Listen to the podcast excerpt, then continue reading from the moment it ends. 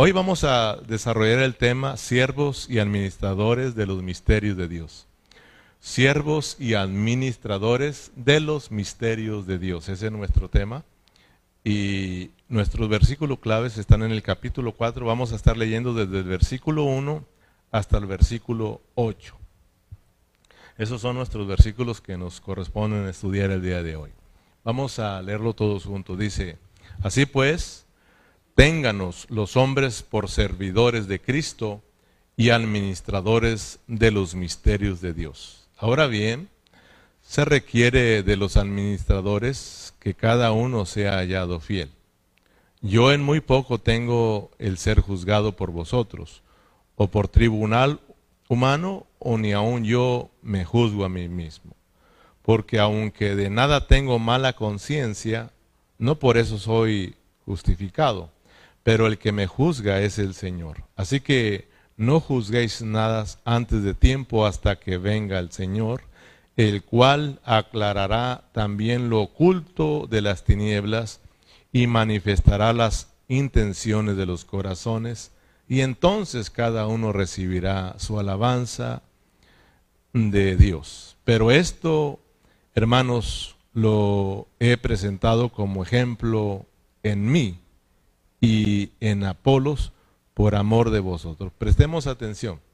El versículo 6, mire, mire bajo qué contexto está hablando el capítulo 4. Pero esto, hermanos, lo he presentado como un ejemplo de mí, es decir, de, de Pablo y de Apolos, y por amor de vosotros para que nosotros aprendáis a no pensar más de lo que está escrito. No sea que por causa de uno os envanezcáis unos a otros. Porque ¿quién, quién te distingue o tienes que, o sea que por, ya me, perdón, perdón, estoy, ¿O qué tienes que no haya recibido? ¿O si lo recibiste, por qué te glorias como que si no lo hubieras recibido?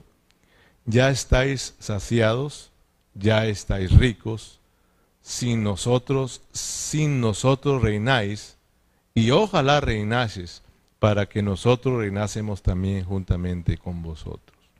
Muy bien.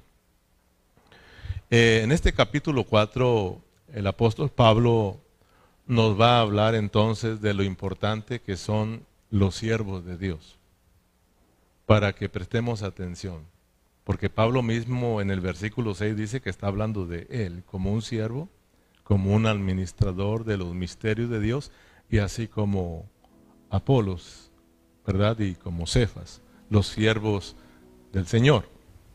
Por eso nuestro tema es siervos administradores de los misterios de Dios. Entonces, eh, todos nosotros, hermanos, como siervos de Dios, como cristianos, pues todos somos siervos del Señor, pero todos nosotros como cristianos tenemos que, tenemos que aprender a darle gracias a Dios por cada siervo, especialmente lo de nuestra localidad especialmente nosotros acá, o sea, cada congregación, cada hermano en su congregación debe de aprender a ser agradecido por los siervos que Dios les ha regalado. Pero aquí hablando de nosotros, de verdad que debemos de ser agradecidos por nuestros siervos que Dios nos ha regalado y debemos de aprender a orar por ellos en vez de estarlos juzgando, en vez de estar hablando de ellos, porque Pablo dice que esto no es bueno. Ya hablamos que esto contamina, ya hablamos que esto destruye. Esto no es edificar, esto es destruir, hermanos. Hay críticas constructibles que construyen. A veces criticamos, ¿verdad?, eh, para ayudar a las personas pero a veces nuestra crítica es para destrucción. Entonces Pablo está hablando y quiere enseñar eh, que este asunto es muy importante y que nosotros, los siervos del Señor, no son muy queridos. Tristemente, hermanos, eh, no solamente estoy hablando de nuestra localidad, sino que estoy hablando de todas las localidades, de todos los hermanos, de todos los cristianos. La mayoría de ellos no ha aprendido a valorar a los siervos del Señor. No digo que todos, pero la mayoría no ha aprendido. Hay muchos hermanos que han aprendido y valoran a los siervos del Señor, respetan a su pastor, oran por su pastor pero la mayoría, fíjese bien, la mayoría de hermanos no han aprendido a amar a sus pastores. No han aprendido a amar a los siervos del Señor. Quiere decir que aquí hay unos que sí me aman, pero hay otros que no. Ay, pastor, pero bueno, espero que el Señor nos vaya tratando. Ahí había unos problemas en Corintios. Ya hemos aprendido que Corintios somos nosotros. Y había problemas, ahí Pablo estaba siendo juzgado. Pero él estaba tranquilo, así también yo estoy tranquilo. Entonces, pero estoy diciendo esto para que aprendamos a no juzgar mal a los siervos del Señor, sino a ser agradecidos porque son un regalo que Dios te dio. O sea, imagínate cuando alguien te da un regalo y tú, hombre, esto no sirve. ¿Cómo crees que se siente el que te dio el regalo? O cuando tú lo miras, de repente el que te dio el regalo, mira que, mira que no lo apreciaste. ¿Cómo te sentirías tú que des a alguien un regalo y lo bote? Que no lo aprecie, que no te dé gracias. ¿Cómo te sentirías? Pues Dios dio regalos a la iglesia. Dios dio dones a la iglesia para ayudarte a ti, hermano, para ayudarnos a nosotros para subirnos en sus hombros de ellos y nosotros podamos conocer más a Dios. Fíjate para qué fue puesto un siervo. Para que tú te subas en él, hermano, para que veas más hacia allá. No para que lo pisotees, sino para que te ayude a conocer más a Dios. Entonces te decía, tristemente en muchas localidades, muchos de los hermanos no han aprendido a amar a sus siervos amar a sus pastores. Y yo entiendo que por culpa de uno, pues entonces a todos nos culpan. ¿Verdad? Eh, si un pastor falla, pensamos que todos los pastores son así, empezamos a juzgarlos mal. Usted mire en las redes sociales cómo los pastores somos criticados acerca del dinero. ¿Sí o no? Óigame.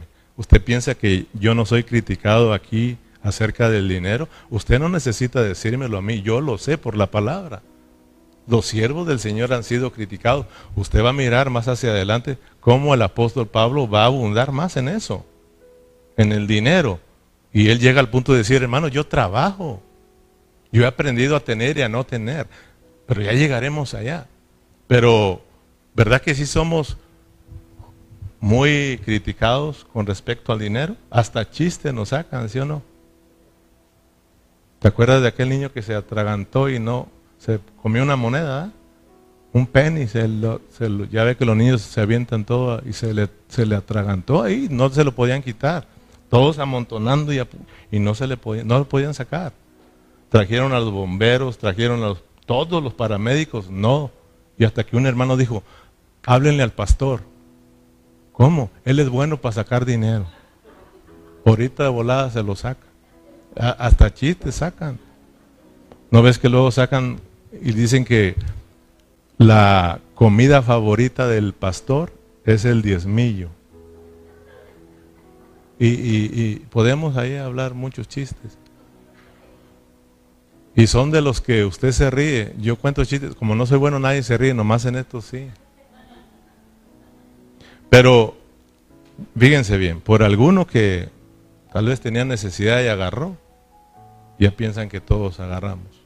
O alguno, pues descuidado, robó, y luego pues todos nos juzgan que todos robamos. Y así nos traen en las redes sociales. Esos pastores solo son plateros, solo están, están ahí por las riquezas, por el dinero, estafan a la gente. Entonces, por ellos, pues imagínense como somos nosotros, y más cuando empezamos a pedir. Y más cuando el pastor compra un su carrito, empieza la crítica, de seguro, pues lo compró de ahí. trae algo, trae una camisa nueva, un pantalón nuevo y lo ven comiendo con la familia y, ¿ves? ¿Verdad que sí da? Ven a la esposa bien arreglada y todo, pues como no. Y empieza ahí. Lo ven que anda en Hawái, pues del dinero de los hermanos. Dígame si no. Yo estoy hablando de todas las iglesias locales, de la mayoría de hermanos, la mayoría de cristianos. Ya no esperamos ser criticados por la gente que no conoce a, a Dios. Es más, ellos ni andan ahí, sino que son los cristianos mismos que están hablando mal de los siervos del Señor. Y eso es triste, hermanos, pero lo más triste es de que sean de nuestra misma localidad. Eso es lo más triste, que hermanos aquí estén hablando mal de los siervos del Señor, estén hablando mal de su pastor. Eso es triste, hermano. Eso es triste. Fíjate que en estos versículos, en el, si vamos al primer versículo, Berna, Pablo va a, va a hablarnos de dos cosas muy importantes. Así pues, ténganos los hombres, fíjese cómo nos deben de tener, ¿eh? por servidores de Cristo y administradores de los misterios de Dios. Primeramente vamos a ver lo que son los siervos del Señor, que es lo que estamos hablando ahorita. ¿verdad? Y en segundo, o sea, que los siervos del Señor son administradores, ¿verdad? Y luego de los misterios de Dios. O sea, dos cosas. Los siervos como administradores, número dos, los, lo que son los misterios de Dios. Pero, y que tenemos que aprender a valorarlos, tenemos que aprender a amarlos, tenemos que aprender a orar por ellos y darle a gracias a Dios por ellos. ¿Sabes? Yo, yo he tenido, mm, por ejemplo, uno, dos, tres. Yo en mis años de cristiano, yo he tenido tres pastores, porque me he cambiado, ¿verdad? En donde me convertí, luego me, me fui a México y yo allá estuve por siete años en México y tuve mi pastor. Y luego regresé nuevamente a Estados Unidos y ahora tengo mi pastor, que es el pastor Gilberto Carrillo. Él es mi, pastor hoy, ¿verdad? Y gracias a Dios que siempre yo me la he llevado muy bien con mis pastores, porque los he, los he aprendido a amarlos. He aprendido a darle gracias a Dios por sus vidas. He aprendido a orar por cada uno de ellos y hasta ahorita, hermano, con dos de ellos estoy muy bien. Digo dos porque el otro, desde mi primer año de cristiano, ya no supe más de él. Y he tratado de, buscarlo ahora por las redes sociales, ¿verdad? Hasta Berna, pues, fue también pastor de él. Y nos hemos comunicado y no, no, los he encontrado, no, y, y pues no, no lo hemos encontrado. Desde un año yo de cristiano ya no supe más de él. ¿Por qué? Déjame contarte, lo que acabo estamos aquí en confianza, no voy a hablar nombre ni nada, pero para que veas que, es triste cuando uno no aprecia a sus, a, sus, a sus pastores, cuando uno no aprecia a los siervos. Los van a, a empezar a apreciar cuando ya no los tengan. A veces Dios los tiene que recoger para que ustedes aprendan a valorar a sus pastores. Y eso es bien triste que Dios te los quite, hermano. Eh, es triste. Como también es triste que Dios nos quite nuestras ovejas. Entonces, tanto el pastor tiene que aprender a amar a sus ovejas, así como las ovejas tienen que aprender a amar a sus pastores. Entonces es muy importante. Eh, entonces, eh, yo recuerdo, hermanos, que mi primer pastor que yo tuve, yo tenía más o menos de edad eh, como siete meses de haber empezado en la vida cristiana. O sea, siete meses es, que estamos nuevecitos, ¿verdad? Y, y en los siete, más o menos en los siete meses de edad, el que era mi pastor en ese tiempo cayó en adulterio. Entonces, este, después de que cayó en adulterio, nosotros teníamos una próxima reunión, es decir, no sé si era en el próximo día o si era dos días, pero era pronto la próxima reunión. Y todo estaba tranquilo, el pastor fue allí porque él pensaba que todavía no se le descubría, pero ya se había descubierto. Entonces cuando llegamos a, la reunión, sabes, yo, me acuerdo que yo le dije a Berna, como yo me enteré, pero yo, yo, no, yo no sé si Berna, no recuerdo si tú Berna estuviste ahí, pero parece que tú sí fuiste. Yo no fui, porque yo sabía lo que iba a suceder. Yo le dije a mi esposa, a mi, esposa sabes que nosotros no vamos a ir. Y a mí me ha gustado siempre las reuniones. Y yo le comenté, no vamos a ir por esta razón. Yo no quiero ver cómo mi pastor es, va a ser tratado en esa reunión, porque yo ya sabía que lo estaban esperando. Y algunos de los hermanos, pues, no sé, no recuerdo si Berna estuvo ahí, pero porque me platicaron cómo estuvo, como yo lo había mirado.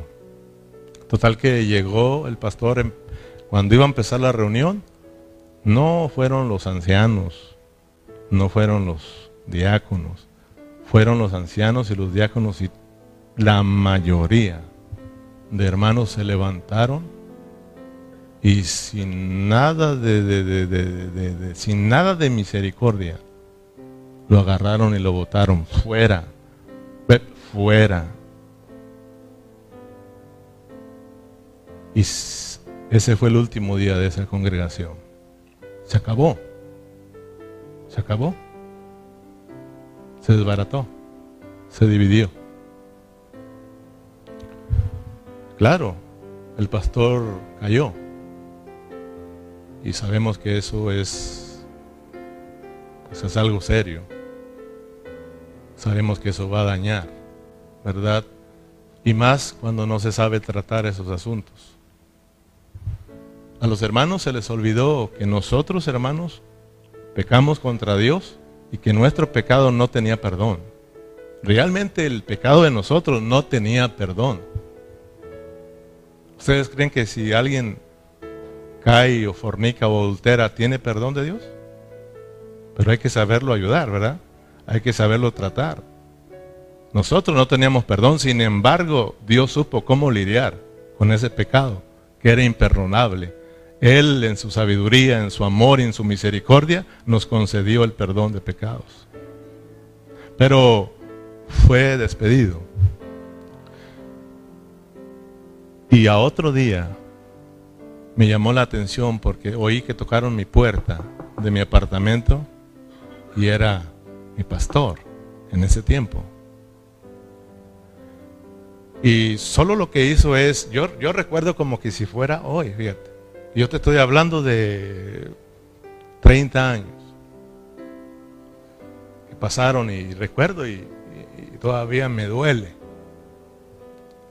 Y este, recuerdo que abrí y sin más que decir, solamente se dejó caer pidiéndonos perdón a mi esposa y a mí. apenas estábamos solos. Ya mi hija Karen ya estaba a punto de nacer.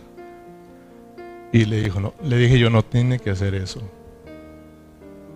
Y no estoy aquí yo para juzgarlo. O sea que él fue sabiendo que nosotros éramos los más pequeñitos de esa congregación. Y él, y él le preocupaba la vida de nosotros. Oh, sí, allá usted pues y Dios. Sé lo que sucedió, sé cómo lo trataron ¿Qué, puedo hacer? Aquí tiene su casa, etcétera. Estuvimos platicando, pero fue la última vez que lo vi. ¿Ya no? Ya no se supo. Hemos averiguado por sus nombres, cómo le decían, no lo hemos, no sabemos de él. Así pasó. Entonces, se acabó la iglesia, después los hermanos se lamentaban, too, late, no se supo tratar el asunto.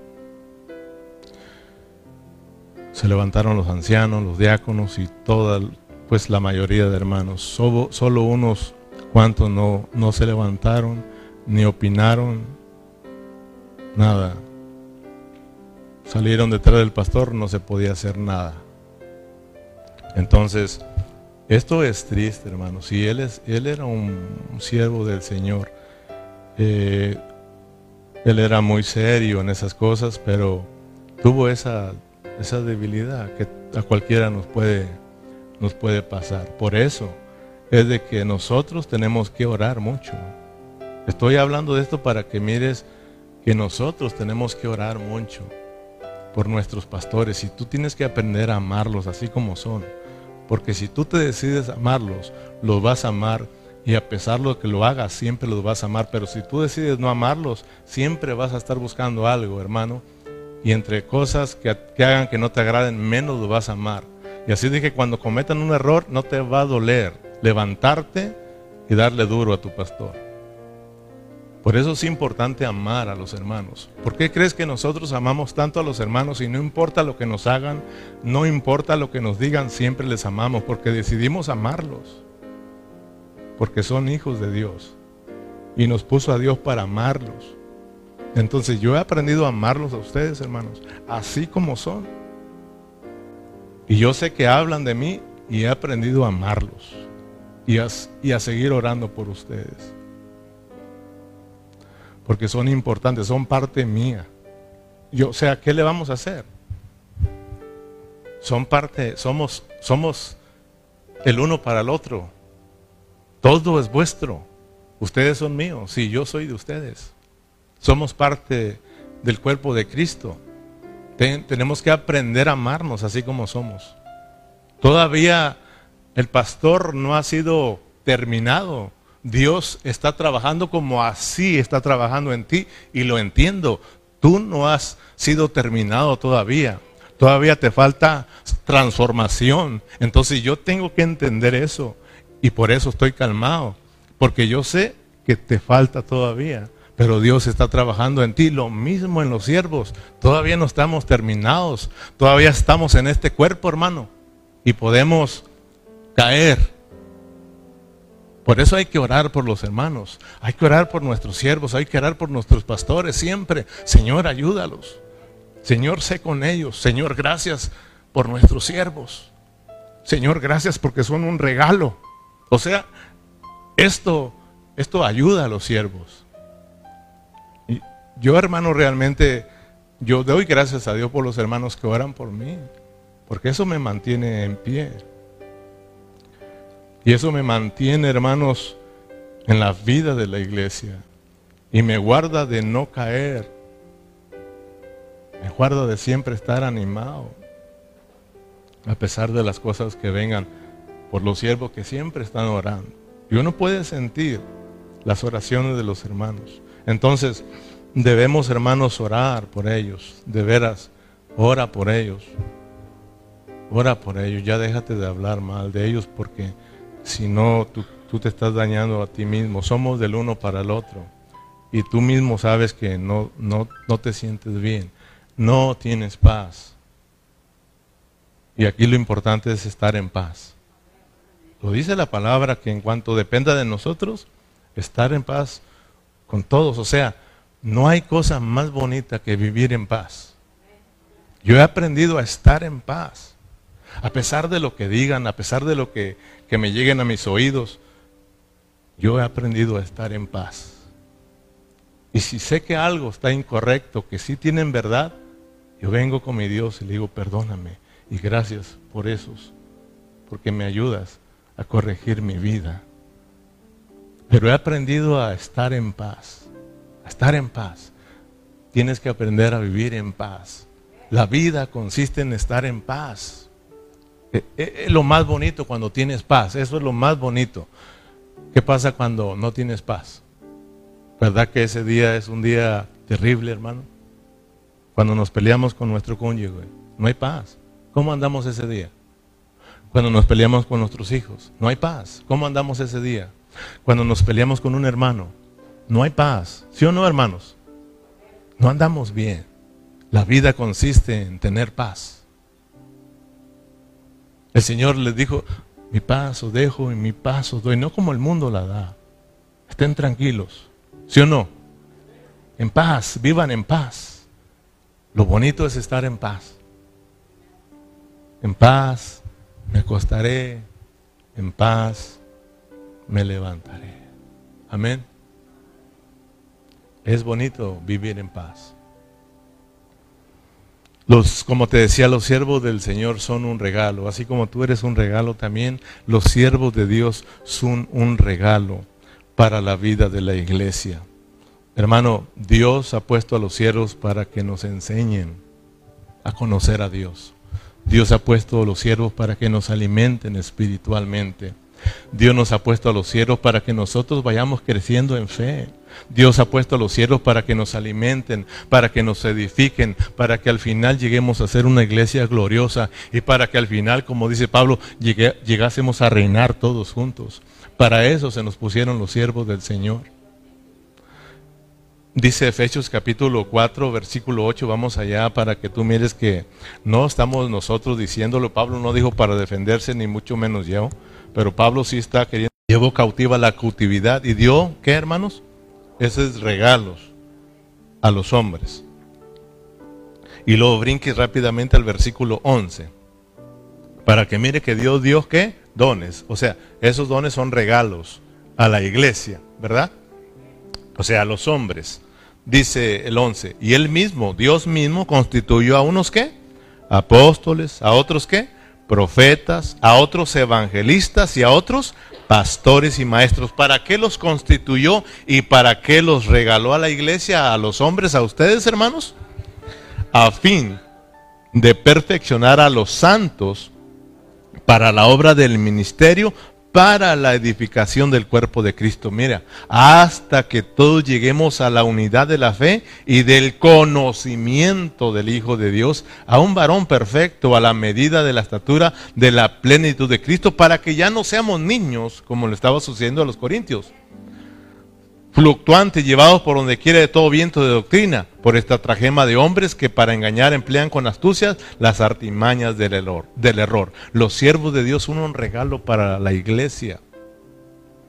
Pablo les está diciendo a los corintios, todos vuestros, todos vuestros, sea Pablo, sea Apolos, sea Cefa, sea lo alto, lo bajo, todo es vuestro todo es vuestro. Amén. Se les dio para alimentar los corintios, se les dio para regar los corintios, se los dio para llevarlos a la madurez corintios, se los dio, se les dio para que sean edificados como esa iglesia gloriosa. Amén. Entonces miren pues lo importante que son los siervos del Señor. ¿Sí lo estás mirando, hermanos?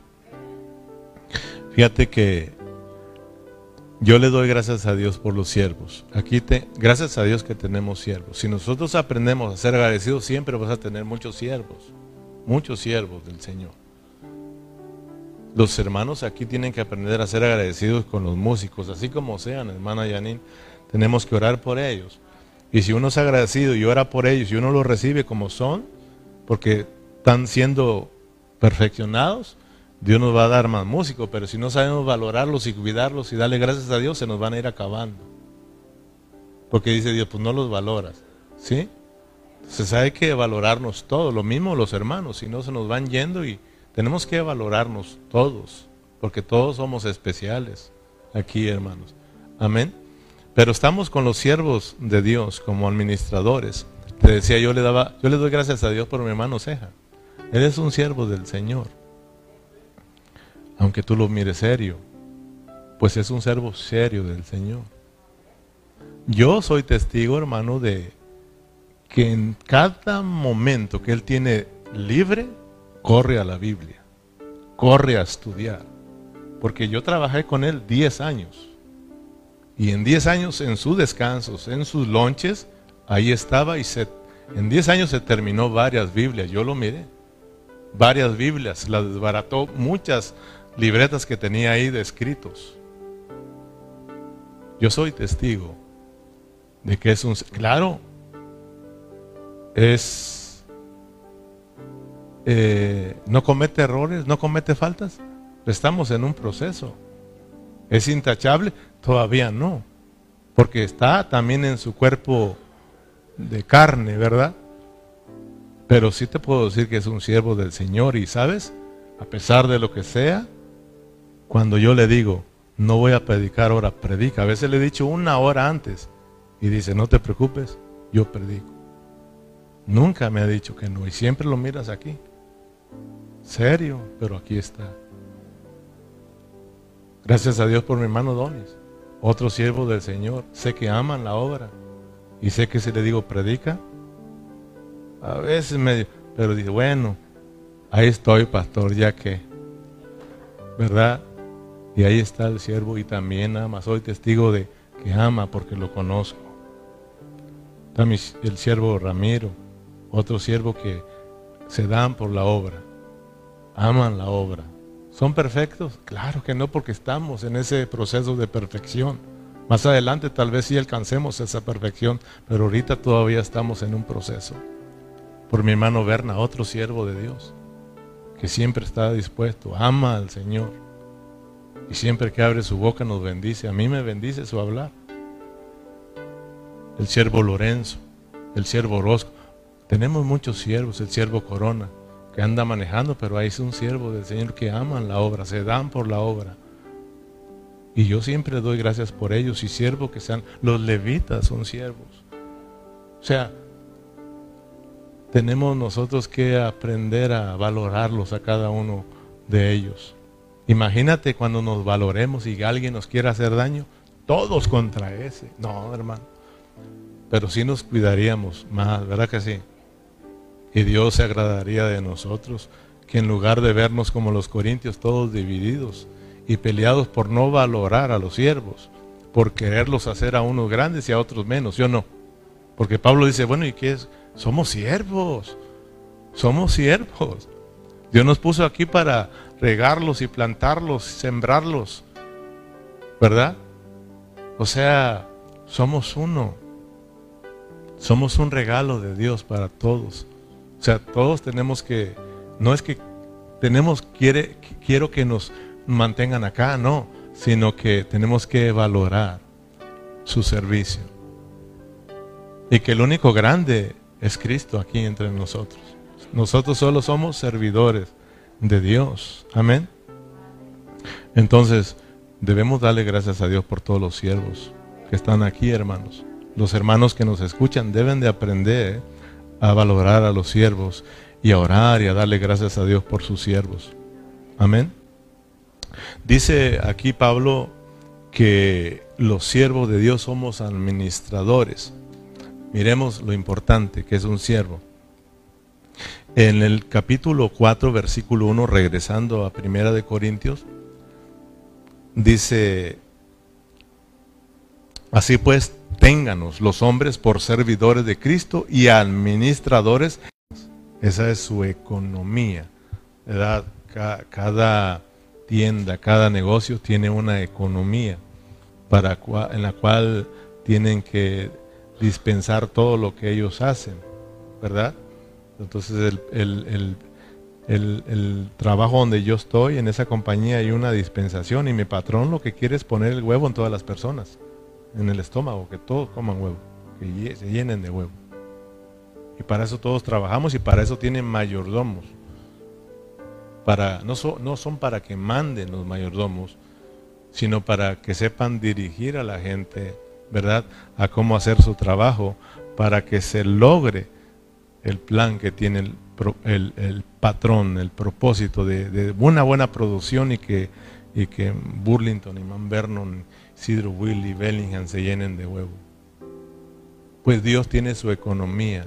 Él anhela que su vida sea, sea, llegue a todas las personas. Que usted y yo seamos llenos de la vida de Dios. Y para eso Él puso sus mayordomos, sus siervos, para que les den comida, para que le llevemos la vida de Dios a las personas. Este es, este es un mayordomo, este es un administrador. En esto consiste la economía de Dios. En el tiempo antiguo, en el tiempo antiguo, los, los, los amos los patrones, los jefes, pues traían a sus mayordomos.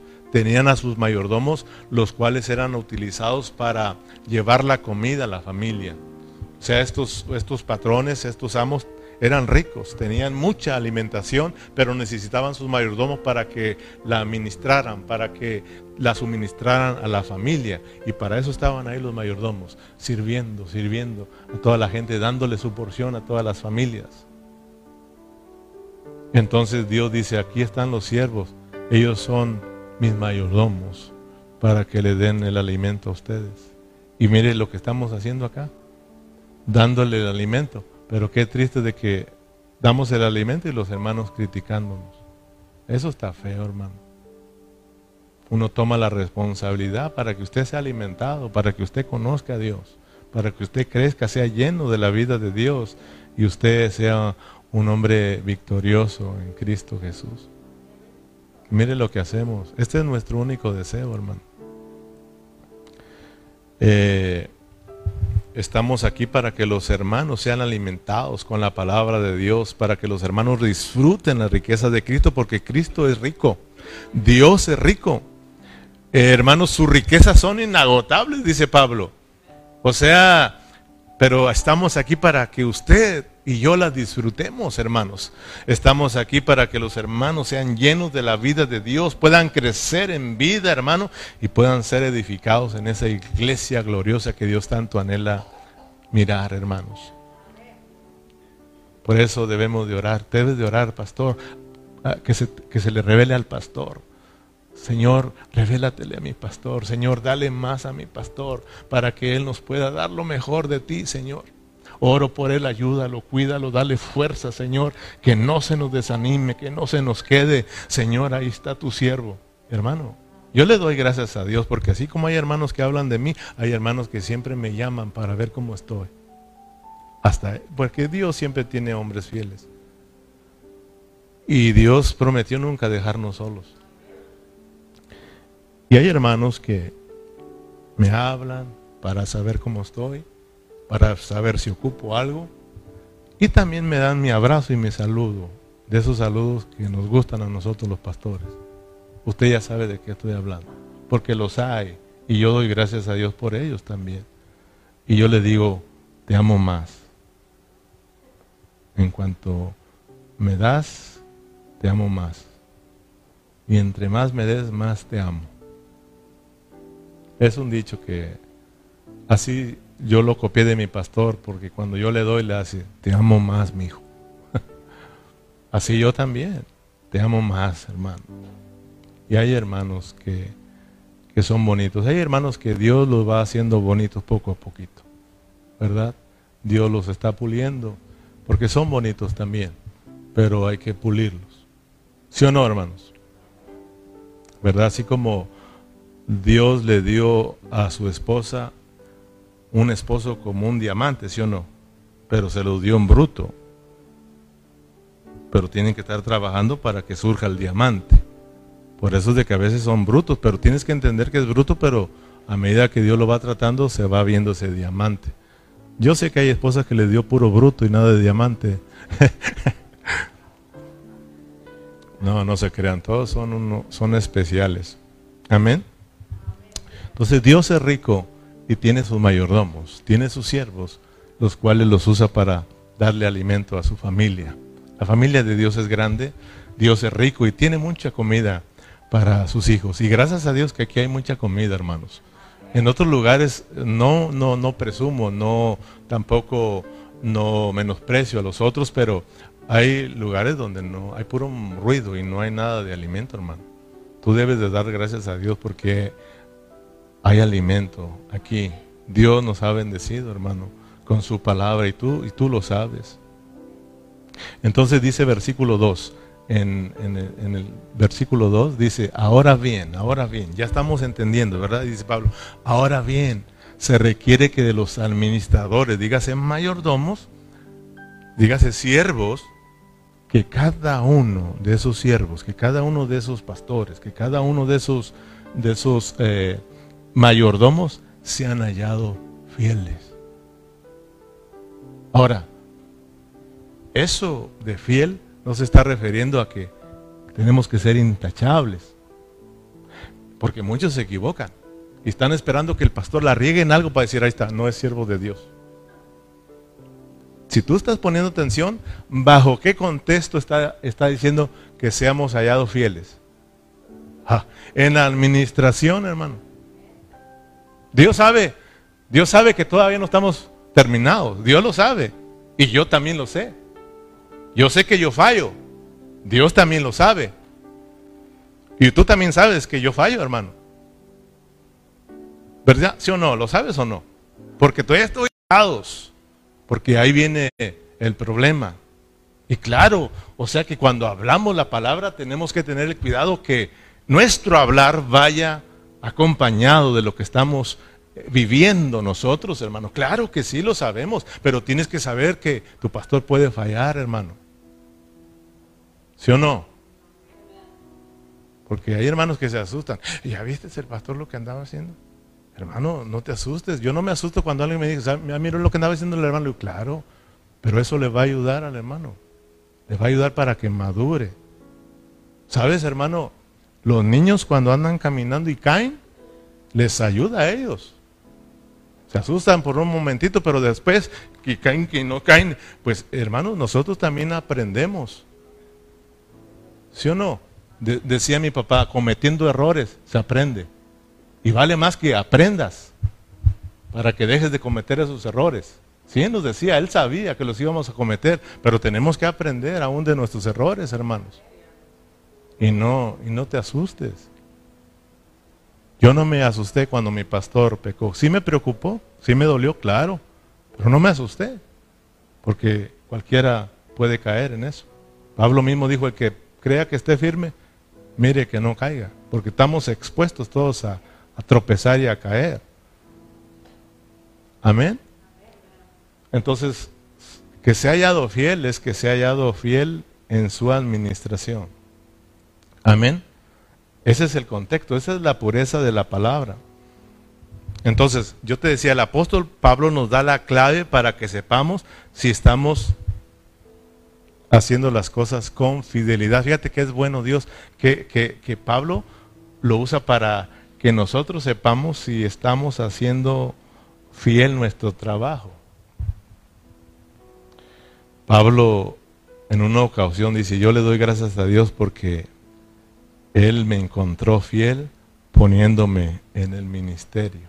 Dios sabía que Pablo sería un hombre fiel. Dios sabe en nosotros, pero por eso tenemos que estar nosotros siempre buscando al Señor y tú siempre orando por tu hermano por tu siervo, por tu pastor. Amén. Versículo 3 en adelante. Yo en, yo en muy poco tengo el ser juzgado por vosotros o por tribunal, o por tribunal humano y ni aún yo me juzgo a mí mismo. Fíjate bien cómo dice Pablo. Tú, tú métete a la película. Yo en muy poco, fíjate bien, yo en muy poco tengo el ser, el ser juzgado por vosotros o por tribulación o por tribunal, perdón, humano. Y ni aún yo me juzgo a mí mismo. Con estos dos puntitos yo me voy a ir porque ya, ya llegaron los niños y creo que ya, ya no alcanzo a seguirle. También para que te vayas a descansar, pero te vayas bendecido. Estás bien serio, pero espero, yo sé que Dios te está hablando. Amén. Porque aunque yo amo a mis pastores, aunque yo amo a mi pastor, yo aprendí ahora a valorarlo más a quererlo más, a cuidarlo más, a orar más por él. Sí, de, veras Dios trató. Yo, los, yo lo amo, pero ahora Dios me trataba. Y le digo, lo amo más. Y le hablé antes de venirme. Love you, pastor. Si entiendes esa parte, yo en muy poco tengo el ser juzgado por vosotros. Si sabes, ese muy poco ya se está poniendo bueno este asunto. Pablo dice, a mí no me interesa la crítica de ustedes. Fíjate, él sabía que lo estaban criticando. ¿eh? Y Pablo dice, a mí no me interesa la crítica de ustedes. yo estoy tranquilo. Es más, ni yo mismo me critico. Entonces, lo que Dios nos está enseñando a nosotros los siervos, fíjense bien, siervos de Dios, lo que nos está enseñando es de que si a nosotros nos preocupa la crítica de los hermanos y nos empezamos a criticar nosotros mismos, significa que algo, algo anda mal en nosotros. Y eso me sucedía a mí años atrás. De verdad, te lo confieso. Porque yo estaba aprendiendo a hacer las cosas bien. Pero había cosas que no estaban bien. Por lo tanto, los hermanos tenían razón y me afectaba eso. Es más, me afectaba tanto que se me iba al sueño. No podía dormir. Por las críticas. Y que fulano dijo, y que se oyó que fulano dijo, que... Y eso me preocupaba bastante. Y yo mismo también me criticaba. Es más, yo llegué a dar mensajes acá, que hasta yo mismo me criticaba diciendo, Señor, porque me daba cuenta que hermanos se molestaron y yo mismo decía, me afectaba eso pues, que fulano se molestó porque usted dijo esto y esto y esto. Tal vez lo malinterpretaron, no lo supo explicar, pero andan molestos. Y eso me quitaba el sueño. A veces lloraba. Y sabes, empezaba yo a criticarme a mí mismo diciendo, Señor, fui duro. Señor, lo hice en, mi humanidad. Y yo empezaba. Entonces, aprendí que no estaba haciendo las cosas correctamente. Ahora de hace unos años para, para acá he aprendido a tener paz. Por eso te decía yo al principio lo importante que es tener paz. Pastor, que andan, tengo paz. Y tranquilo. Tú tranquilo y yo nervioso. Tranquilo. Pero que dijeron que, y, y lo que están diciendo es serio.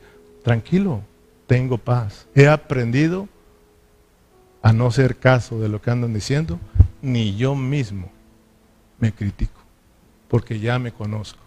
Tranquilo. Esté tranquilo, mijo.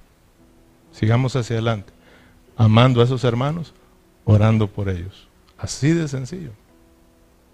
¿Te das cuenta qué bonito?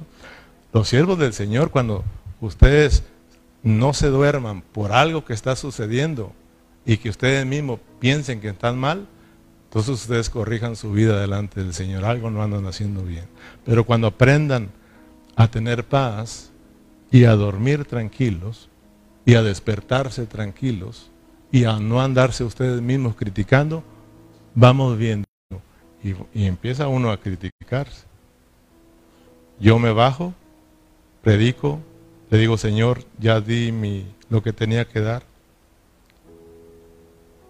Esa era mi tarea, la di bendiga a mis hermanos. Si les gusta, bueno, y si no, voy a dormirme. Yo sé que di tu palabra. Yo sé que no, me no metí nada mío. Así de que, good night, Dios. Listo. Claro, oro por ti, hermanos. Amén. Entonces, dice yo en muy poco, versículo 3, tengo el ser juzgado por vosotros o por tribunal humano, ni aun yo mismo me juzgo. Porque aunque de nada tengo mala conciencia, es muy bonito tener la conciencia tranquila. Eso es bien bonito. Cuando no la tengas tranquila, entonces arregla tu vida. Pero cuando la tengas arreglada, vas a vivir con tu conciencia tranquila. Hasta ahorita, ahorita mi conciencia está tranquila. Tranquila. Dios la conoce. Yo la conozco. Tal vez ustedes todavía no, pero quiero decirles que estoy tranquilo y no me interesan sus críticas de ustedes. Mejor oro para que Dios les abra el entendimiento y empiecen a valorar a sus pastores y orar y vas a ver que Dios va a continuar bendiciendo tu vida en una forma especial. Vamos a terminar aquí porque ni modo que les pregunte si seguimos, ¿no? Vamos a orar al Señor. Gloria a Cristo Jesús. Dios es bueno, hermanos. ¿Cuántos me aman? ¿Cuántos me aman? Yo sé que yo sé que me vas a ir amando poco a poquito. No te preocupes. Yo confío en el Señor que tú vas a ir creciendo en amor. Yo sé que ahorita me amas, pero así como en lo más profundo del, del mar. Pero al rato me vas a amar en lo más profundo de tu corazón. Padre Celestial, aquí estamos. Gracias porque nos habla, Señor. Y tú eres sabio, Señor, y nos tratas en todas las áreas. No solamente tratas a la iglesia, sino que también a tus siervos. Muchas gracias, Señor, porque nos sigues hablando y hoy hemos aprendido algo muy bonito, Señor, de saber valorar los regalos que tú nos has dado. Todos nuestro, nuestros hermanos son nuestros, nuestros eh, siervos, los que, los que plantan, los que riegan, Señor, eh, son los que alimentan, Señor, son, son un regalo que nos has dado, Señor, para que nos nos den ese alimento y para que, eh, Señor, te conozcamos, para que crezcamos en vida, para que lleguemos a vivir la vida de Cristo, Señor, y lleguemos a ser esa iglesia santa, esa iglesia gloriosa, Señor, ese templo santo que tú anhelas. Muchas gracias por todos los siervos especialmente en esta localidad. Muchas gracias por todos los siervos y también muchas gracias por todos mis hermanos. Amamos a todos los siervos y amamos a los hermanos. ¿Cuántos pueden decir, amamos a los hermanos? Señor, nos amamos porque tú nos has amado. Señor, si hay alguien aquí que está hablando mucho, que está hablando más de la cuenta, Señor, yo sé que tú has tratado su corazón. Oro para que tú tengas misericordia y alumbres su corazón, Señor, y ella pueda mirar que empezando en ella misma, en él mismo, se está dañando a sí mismo, porque somos el uno para el otro. Alumbra su corazón, Señor, y que pueda ser sanado, Señor, y que pueda amar a los hermanos, amar a los siervos, Señor, y entonces podamos crecer juntos, Padre y entonces podamos mirar tu obra, Señor, levantarse y extenderse, Señor. Padre, gracias por tu palabra, gracias porque tú estás haciendo la obra, Señor, y gracias por esta preciosa carta a los Corintios, que ahora es para nosotros. Señor, gracias por tu palabra, gracias por mis hermanos, despídenos en paz, llévalos con bien a sus hogares, Señor y que, se y que permanezcan firmes en tus caminos. A ti sea la gloria por siempre y nos despedimos con un fuerte amén y amén. Gracias hermanos.